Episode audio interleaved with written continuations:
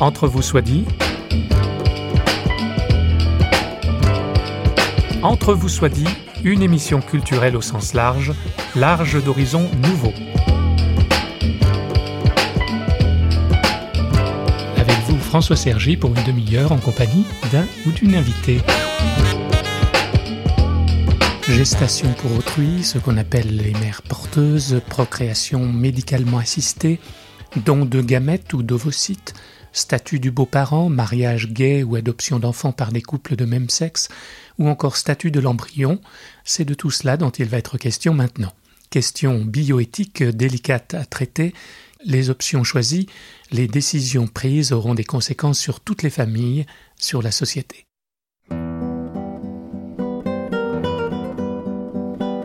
J'ai interrogé pour vous un spécialiste de ces questions, Christian Flavini, est psychiatre d'enfants, psychanalyste, responsable du département de l'enfant et de l'adolescent à l'hôpital de la Pitié-Salpêtrière à Paris. Il a en outre été auditionné par la commission de bioéthique, par l'Assemblée nationale et le Sénat en vue d'une actualisation des lois de bioéthique en 2010. Il est enfin l'auteur d'un ouvrage parmi bien d'autres, publié chez Albin Michel, Avis de tempête sur la famille. Je vous propose de le retrouver à son cabinet, à Paris, et la première question évidemment posée est la suivante. Quelle tempête menace la famille? Cette émission est une réponse à cette question axée sur le souci de ce qui fonde la famille et sa pérennisation. Christian Flavini. Ce qui menace la famille, c'est qu'on veuille euh, la réformer en tenant compte de la forme et en oubliant la visée de fond. la visée de, fond de la famille, c'est de permettre euh, l'épanouissement de l'enfant, l'ancrage de l'enfant. L'enfant a besoin d'ancrer son identité, et donc il a besoin non pas seulement d'adultes qui s'occupent de lui et qui le nourrissent et qui l'éduquent, mais il a besoin d'adultes qui deviennent ses parents et qui l'ancrent dans un lien qui est le lien de filiation, qui confère à l'enfant son identité et son arrimage. C'est ça qui est spécifique du lien familial, et c'est ça que une approche par trop superficielle des questions de la famille actuellement a tendance à oublier. Alors on met en avant le fait que cette relation entre les parents est souvent rompue euh, du fait des divorces, des recompositions de la famille. Mais cela ne veut pas dire qu'il faille pour autant négliger le fond et qui est que euh, l'enfant, il va devoir se construire certes dans ce cas de figure avec des parents qui se sont séparés, mais cela ne, changera pas le mode, de, je dirais, la, façon pour lui de se construire, car il va se référer de toute façon euh, à cette relation, même rompue, et il va devoir à ce moment-là comprendre pourquoi il a été là, alors que cette relation s'est souvent assez précocement rompue. Donc ce que je veux dire, c'est qu'il ne faut pas oublier que c'est ça l'enjeu fondamental pour l'enfant.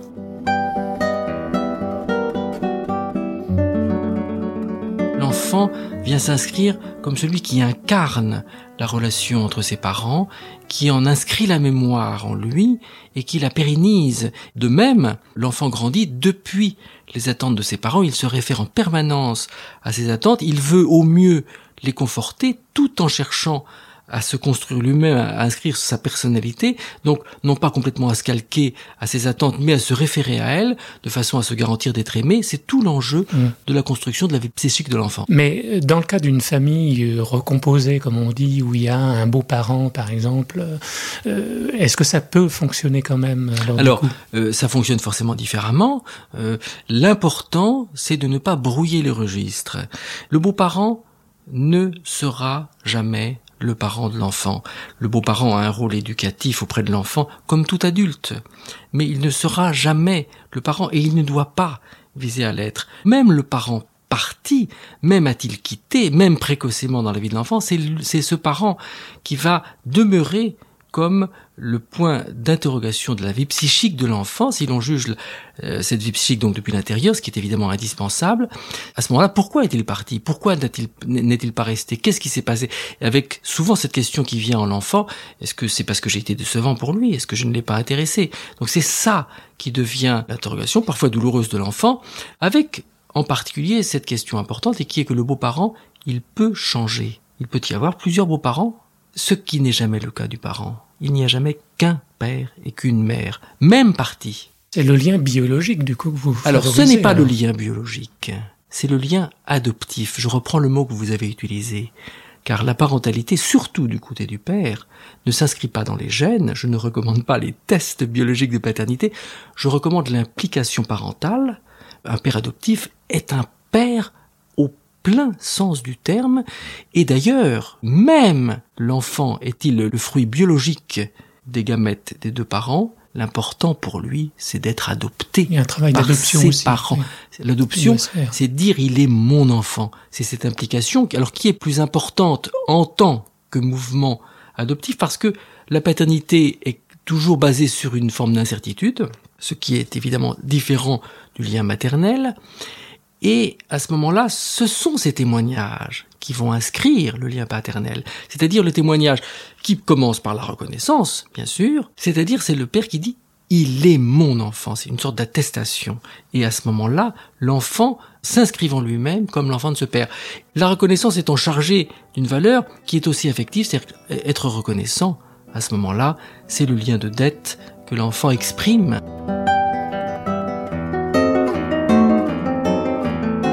Qu'est-ce que donnent les parents à ce moment-là? Ils donnent à leur enfant le fait d'avoir eux-mêmes été des enfants antérieurement.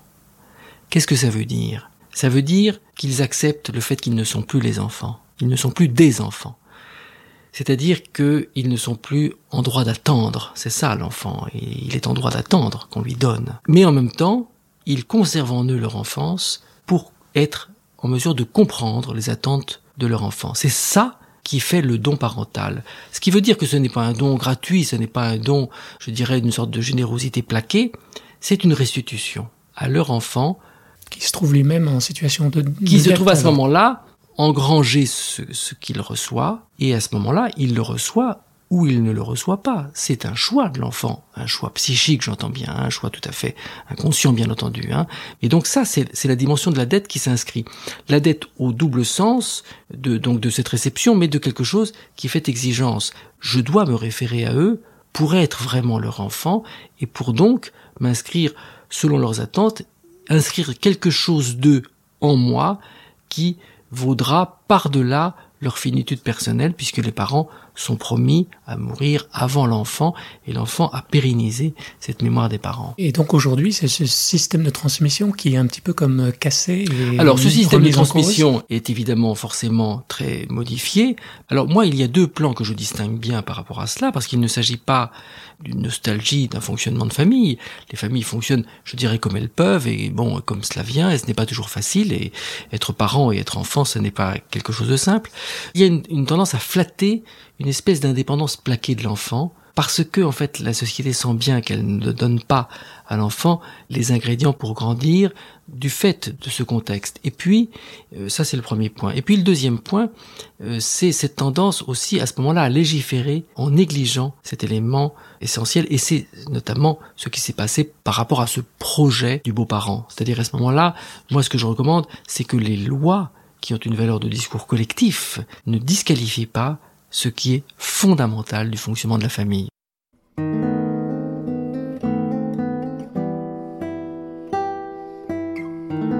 Ce qui importe, Christian Flavini, c'est que le désir et la relation d'enfantement soient préservés.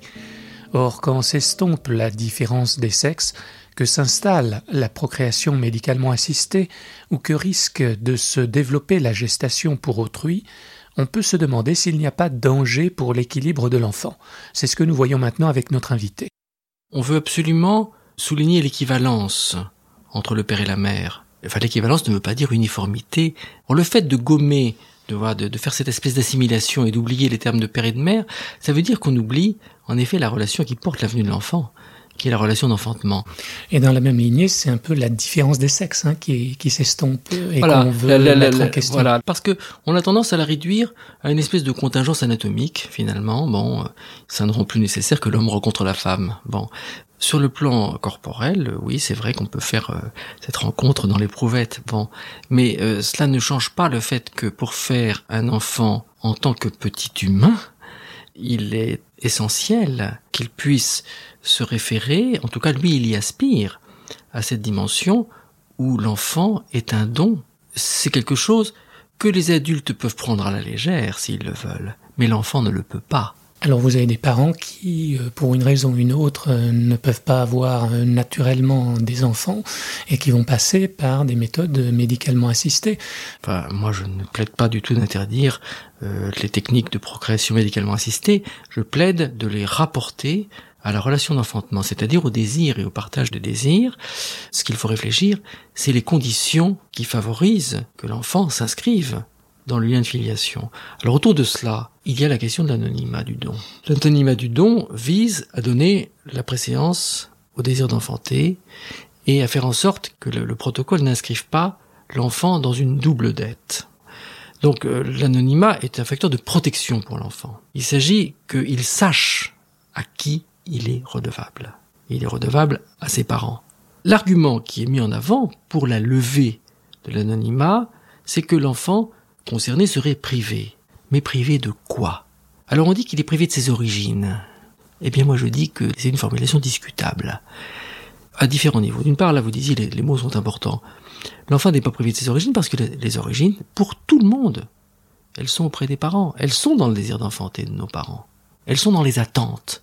C'est ça qui fait l'origine. Elle n'est pas dans les chromosomes. Oui, on est quand même aussi un corps et donc euh, Ah, mais on est aussi un corps, l'enfant mais- ressemble pas à ce- Alors, alors, voilà, vous avez raison, qui- vous avez raison de souligner qu'il y a un enjeu, par exemple, autour de la ressemblance. Toute la question du lien adoptif, c'est de construire la relation sans cet appui que la ressemblance apporte. Mais qu'est-ce que c'est que la ressemblance? D'abord, il faut relativiser. Souvent, dans le lien adoptif, il se crée une ressemblance. Le- L'enfant n'est pas privé de ses origines. L'enfant ne connaît pas sa, une provenance. C'est le cas, par exemple, de l'enfant né sous X, puisque le protocole actuel prévoit que la, une femme peut accoucher sans laisser son identité, donc l'enfant n'y a plus accès. Ça, c'est une spécificité française hein, Absolument. C'est une spécificité française qui a cet intérêt de dire quoi? De dire cette femme n'est pas ta mère. Et c'est moi, je, je conteste beaucoup la façon dont, dans les médias généralement, on formule les choses. Oui, mais l'enfant ne peut pas retrouver sa mère. Mais elle n'est pas sa mère. Qu'il y ait une souffrance. Pour l'enfant né sous X, c'est une forme de souffrance parce que il faut vivre cet abandon, il faut le surmonter surtout. Bon, pour les apports de gamètes, c'est un peu différent. C'est plus un questionnement. Est-ce que, est-ce que, est-ce que j'aurais dû m'identifier finalement à à cet homme ou à cette femme, pour le cas, pour le don d'ovocytes, qui a apporté? Bon, ce sont des questions qui peuvent agiter, bien sûr, mais la question est de voir quelle réponse on leur donne. On peut rétablir la sérénité et ne pas rentrer dans le jeu qui est médiatiquement beaucoup trop exacerbé et à faux, je pense, euh, de dire mais ils sont privés de quelque chose. Ben, je ne crois pas.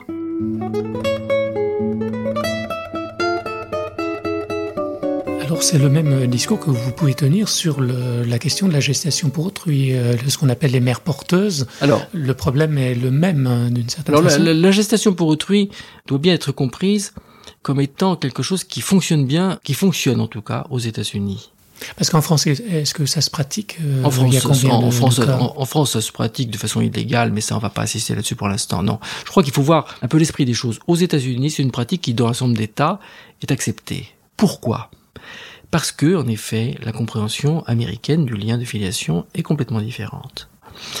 Euh, L'adoption américaine n'a rien à voir avec l'adoption française. On l'appelle open adoption, adoption ouverte. Bon, moi je discute ce terme pourquoi? Parce que je pense que le terme d'adoption ne convient pas.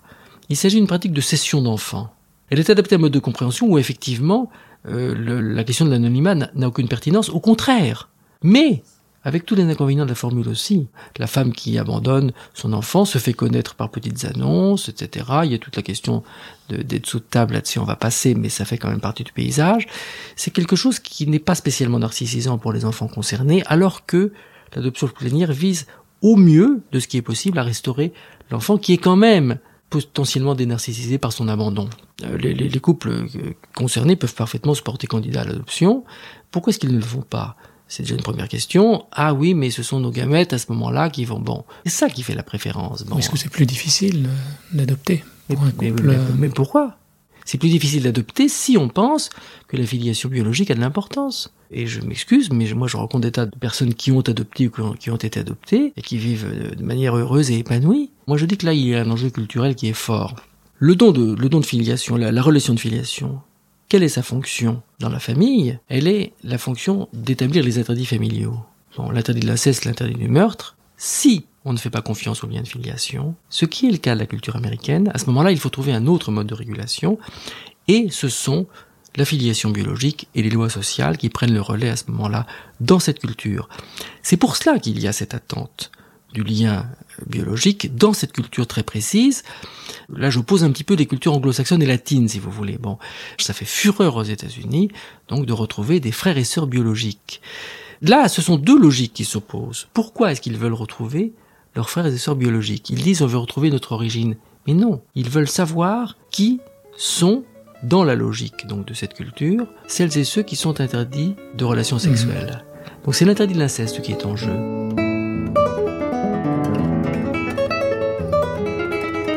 Je pense que ce qui fait la spécificité de la vie familiale, mais ce qui fait aussi son cadre et son canevas, c'est donc que ce qui est sexuel et ce qui est violent dans la vie des adultes, parce que chez les adultes il y a du sexuel et il y a de la violence, est dans la vie familiale, régulé par les interdits fondamentaux de la vie de la mmh. famille, l'interdit de l'inceste, l'interdit du meurtre, ce qui modifie le fonctionnement des adultes, et c'est cela qui les rend parents, leur sexualité devenant la tendresse, le courant tendre, et la violence devenant la fermeté éducative. Plutôt que l'amour, qui est un terme un peu c'est pas votre registre en fait, c'est pas votre vocabulaire. C'est un, euh, un, terme un peu un peu malaisé d'utilisation mm. parce que euh, l'amour, d'abord l'amour ça peut étouffer. Enfin si vous voulez, donc voyez, je préfère cette référence peut-être un peu plus technique, mais je pense plus organique dans la vie de la famille, qui est le courant tendre et la fermeté mm. éducative. Je ne reprends pas l'idée religieuse qui est le mariage, c'est pour la procréation, mais je ne reprends pas non plus l'idée inverse qui est la procréation est complètement contingente mm. par rapport à la vie sexuelle. Non, il y a quelque chose qui en effet fait partie du sens euh, de la vie affective et qui est que l'enfant naît de la vie sexuelle. Pourquoi? Parce que la vie sexuelle, c'est quoi? C'est la différence des sexes et c'est donc le partage du manque. Qu'est-ce que le fait d'être sexué? C'est le fait que l'on est manquant de la part qui revient à l'autre sexe. Et c'est ça qui fait à la fois les difficultés entre les sexes, mais aussi l'attrait entre les sexes. C'est le désir de retrouver une part manquante en soi, une part à laquelle il a fallu renoncer, étant enfant. Il a fallu renoncer, si l'on est garçon, à être fille, et si l'on est fille, à être garçon. Et le désir entre les sexes, c'est le désir de retrouver quelque chose de l'autre sexe, et de soi-même de l'autre sexe, et l'amour entre les êtres, c'est ça. C'est retrouver soi-même de l'autre sexe dans la vie euh, donc des adultes ou à l'autre génération dans l'amour filial. C'est mhm. ça la définition de l'amour un peu technique si vous voulez. Et maintenant Christian Flavini s'interroge sur les revendications homosexuelles et sur les incidences qu'elles ont sur la nature du mariage dont il nous donne sa définition. Si nous avalisons ce type de démarche, nous modifions le regard sur la famille et donc nous modifions tout l'équilibre de la vie de la famille. Si on accorde des droits à une minorité de la population, c'est pas une question de minorité, c'est une question sur l'ensemble. non, mais c'est une question de savoir. Tout dépend de la façon dont on comprend l'homosexualité. Si on comprend que c'est une façon de se tenir à l'écart de l'enfantement, du fait des interdits incestueux personnels, que c'est une difficulté à aborder l'enfantement. L'enfantement renvoie chacun à son propre enfantement. Et les homosexuels sont souvent en difficulté avec cela, donc si l'on comprend que l'homosexualité est quand même d'une certaine manière la contestation de la différence des sexes à cet égard et la mise à l'écart de l'enfantement, à ce moment-là, on comprend que le fait d'accorder aux homosexuels le fait d'avoir des enfants, et en plus ça serait la société qui le leur donnerait, c'est une façon d'annuler complètement l'importance pour l'enfant de cette relation d'enfantement, ce qui n'est quand même pas indifférent. Alors si l'on accorde le mariage homosexuel, cela veut dire qu'on juge la question de la famille en superficie. À ce moment-là, on dit, ben oui, mais ce sont des adultes comme les autres. Ben bon, à ce moment-là, on résume la famille à son aspect éducatif et en effet, ils peuvent élever les enfants comme tout le monde. Donc c'est ça que je dis. Je dis qu'il faut qu'il faut savoir ce que l'on défend par rapport à la situation. Alors la, la, tendance, qui est la tendance américaine, parce que la, culture américaine ne prend pas en compte cela. La culture américaine ne, comprend pas ce que ce qui fait un homosexuel. C'est comme cela. C'est le côté. Non, mais je je, je, je, dis ça. Ce n'est pas une critique, si vous voulez. C'est qu'il y a une conception différente des choses dont on va pouvoir parler, si vous voulez, parce que elle a elle a beaucoup d'importance par rapport à cela. Dans cette compréhension, effectivement, à ce moment-là, il y a juste l'idée d'une minorité qui défend des droits, parce que les choses sont placées au niveau d'un droit social. Si le mariage est un droit social, à ce moment-là, effectivement, il est tout à fait logique de l'accorder à tout le monde.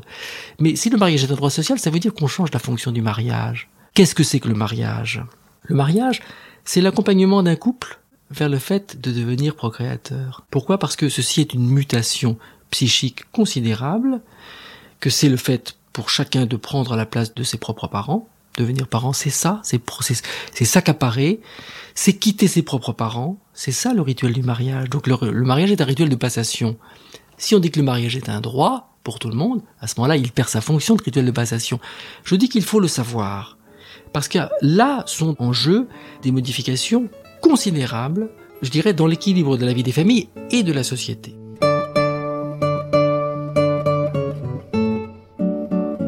L'équilibre de l'épanouissement et de la vie de l'enfant, est-ce qu'il y a des menaces? Je suis assez en phase avec ce que dit par rapport à cela Marcel Gauchet, qui dit que dans la logique de société que nous plaidons, qui est basée sur une espèce d'individualisme à ce moment-là, l'enfant aussi devient une espèce d'être individuel, il suffit de lui donner à, manger pour qu'il grandisse, mais il n'y a plus le besoin même de l'éduquer. C'est ce que Marcel Gauchet va, jusque-là, en fait. Parce que voilà, on fait grandir ses, potentialités, mais c'est comme s'il n'y avait pas une construction intérieure, et je dirais en fonction d'une relation privilégiée qui fait spécifique la relation entre l'enfant et ses parents. Alors, si on oublie ça, euh, ces modifications, elles sont quoi? Elles sont que l'enjeu de la dette pour l'enfant, il ne saura plus ce que c'est. Et c'est un enjeu qui est d'autant plus considérable que ça a des implications sociales mais majeures. On pourra dire ensuite qu'en effet, on a, du mal à canaliser les jeunes.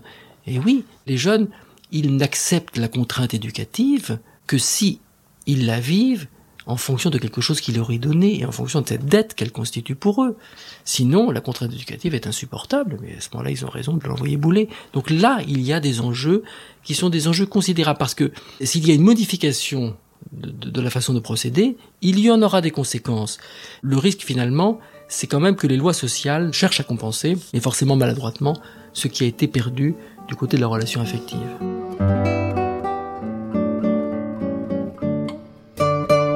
que je veux souligner, c'est qu'il ne s'agit pas d'un débat de rétrograde par rapport à un progrès tout puissant et qui serait refusé. Non, c'est en effet une question de savoir quelle est la conception que nous privilégions d'un fonctionnement de la famille et de la société. De ce point de vue-là, on peut voir le côté libérateur, en effet, des fonctionnements actuels de la famille, mais moi ce que je dis, c'est que ce côté de libération, il faut bien voir qu'il a tendance aussi à amener une déperdition sur le plan du socle du fonctionnement familial. Euh, pour prendre une comparaison, si vous voulez, on peut dire que, bon, euh, en effet, on ne va plus construire une maison avec, en faisant des fondations solides, mais qu'on va mettre des, des renforts le, le long des murs sur les côtés. Bon, ça c'est un choix, si vous voulez. Ça, ce sont des choix, des questions à débattre. Mais ce que je demande, c'est qu'on les débatte sur le fond et non pas seulement sur la forme en disant voilà, ça c'est la vitalité de la famille, etc. Parce que ça, je pense que c'est superficiel et que ça oublie quelque chose qui est essentiel pour l'enfant et qui est un peu trop basé sur l'idée que l'enfant va s'adapter, que de toute façon, voilà, grosso modo, il a qu'à, il a qu'à la fermer, grosso modo. Enfin. Nous arrivons au terme de cette émission, mais je ne pouvais pas omettre une dernière question qui suscite elle aussi bien des débats. Quand est-ce que naît la vie? Quel est le statut de l'embryon? À partir de quand peut-on dire il y a un être euh, humain? On peut dire qu'il y a un être humain dès lors que l'être en question est saisi dans un interdit du meurtre. C'est cela. Explication. Alors, explication. explication. Explication, ça veut, ça veut dire que je ne vais pas vous donner une date. Parce qu'effectivement, la question de la datation est évidemment à l'heure. Et c'est une discussion, je dirais, à la fois nécessaire et impossible. À la fois nécessaire parce qu'il s'agit en effet de savoir à quel moment la matière biologique concernée devient partie de la communauté humaine, et faire partie de la communauté humaine, c'est être saisi dans l'interdit du meurtre. De même d'ailleurs au moment de la mort, finalement, on voit les mêmes questions qui se posent. La Sur la question de l'euthanasie, c'est exactement le même débat, c'est la question donc comment gérer l'interdit du meurtre? Ce sont des questions extrêmement sensibles.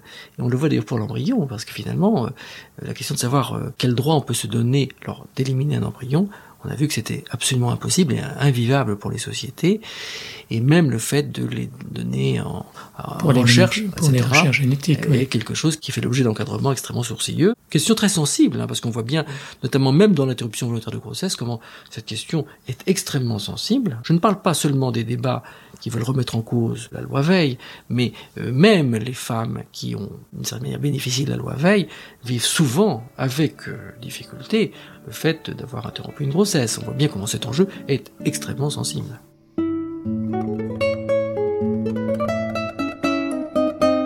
famille, c'est toujours un enjeu de transmission. C'est cet enjeu que, j'ai situé de reconnaissance qui fait l'accroche.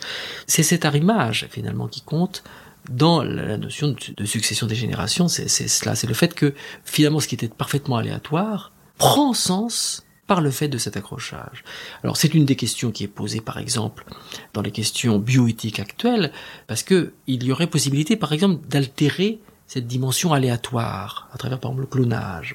Ça c'est un enjeu de réflexion qui est considérable parce que si on, on se met à pouvoir modifier cet enjeu aléatoire, il ne sera plus possible de choisir ses parents ou de ne pas les choisir en tant qu'enjeu psychique. Qu'est-ce que je veux dire? Je veux dire que il faut pouvoir accepter ses parents. C'est un enjeu pour l'enfant. Et il faut pouvoir donc pour cela les aimer, les haïr, correspondre à leur attente ou ne pas correspondre. Ça, c'est l'enjeu de la vie. difficile d'ailleurs. Et ce qui est difficile. c'est les crises d'adolescence. Mais bien sûr, tout cela est nécessaire. Mm. Il faut les rejeter. Il faut dire l'adolescence, c'est dire je n'ai aucune dette à votre égard et vous faites ce que vous voulez, et vous me laissez la paix, etc. Et en fait, plus tard revenir à la situation de, de l'envie de devenir parent, ce qui à ce moment-là ramène auprès de ses propres parents, parce qu'à ce moment-là on réalise qu'on ne devient parent que en fonction d'une dette engrangée. Tout cela, c'est l'enjeu de la vie psychique. Si on touche à l'aléatoire, on bouscule d'une façon quand même euh, sérieuse cette possibilité de la vie psychique, et c'est impératif de la vie psychique qui est de naître de l'aléatoire. Parce que hmm. naissant de l'aléatoire, à ce moment-là, il faut construire le sens de la relation. Et c'est ce qui fait la beauté de cet aléatoire, euh, cette incertitude. L'incertitude, c'est concerne la relation au père, effectivement. Donc là, il y a quelque chose qui est très interrogé par ce développement, par exemple, actuel vertigineux des tests biologiques de paternité, qui sont quelque chose quand même qui mérite une discussion, parce que finalement, à ce moment-là, on, s'imagine que la paternité deviendrait certaine. Ça, c'est une vraie question. Euh, moi, je, je persiste à penser que la paternité est par définition incertaine, même s'il y a test de paternité parce que je pense que le test biologique ne dira jamais que le géniteur. C'est pas ça qui fait un père. C'est pas ça qui fait un père, voilà. Alors ça, on peut me dire que c'est quelque chose qui retarde à terre, et eh bien néanmoins je le souhaite pour les enfants à venir. We chose the spot. We dug the hole. We laid the maples in the ground to have and hold. As autumn falls to winter sleep. We pray that somehow in the spring the roots grow deep. And many years from now, long after we are gone, these trees will spread their branches out and bless the dawn.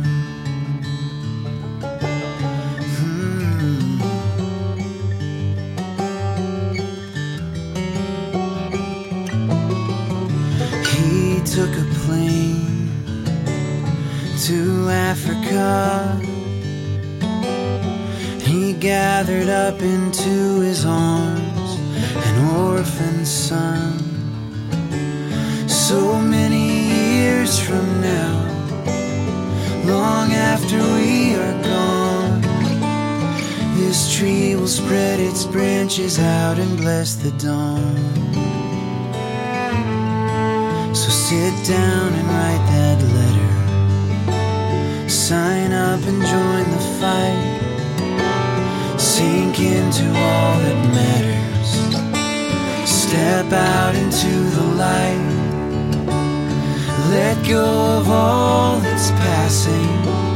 L'un des points soulevés par le docteur Flavini, cette idée d'aléatoire et de procréation située à la croisée des manques, fait écho à une anthropologie chrétienne, c'est-à-dire à ce que l'Église dit sur l'être humain un être dont l'accomplissement, l'épanouissement et la pérennité ne peuvent se vivre que sur le mode du don et de l'accueil de l'autre, un autre qui originairement est Dieu, transcendance. Et si cet autre qu'est Dieu s'est fait homme, et donc enfant, on comprend l'attention particulière qui est donnée à tous les enfants, les enfants nés ou à naître. Merci à Christian Flavini pour sa précieuse contribution. Je vous rappelle l'un de ses titres, Avis de tempête sur la famille aux éditions Albin Michel. Au revoir et à bientôt pour un autre Entre vous soit dit, une émission signée Radio Réveil.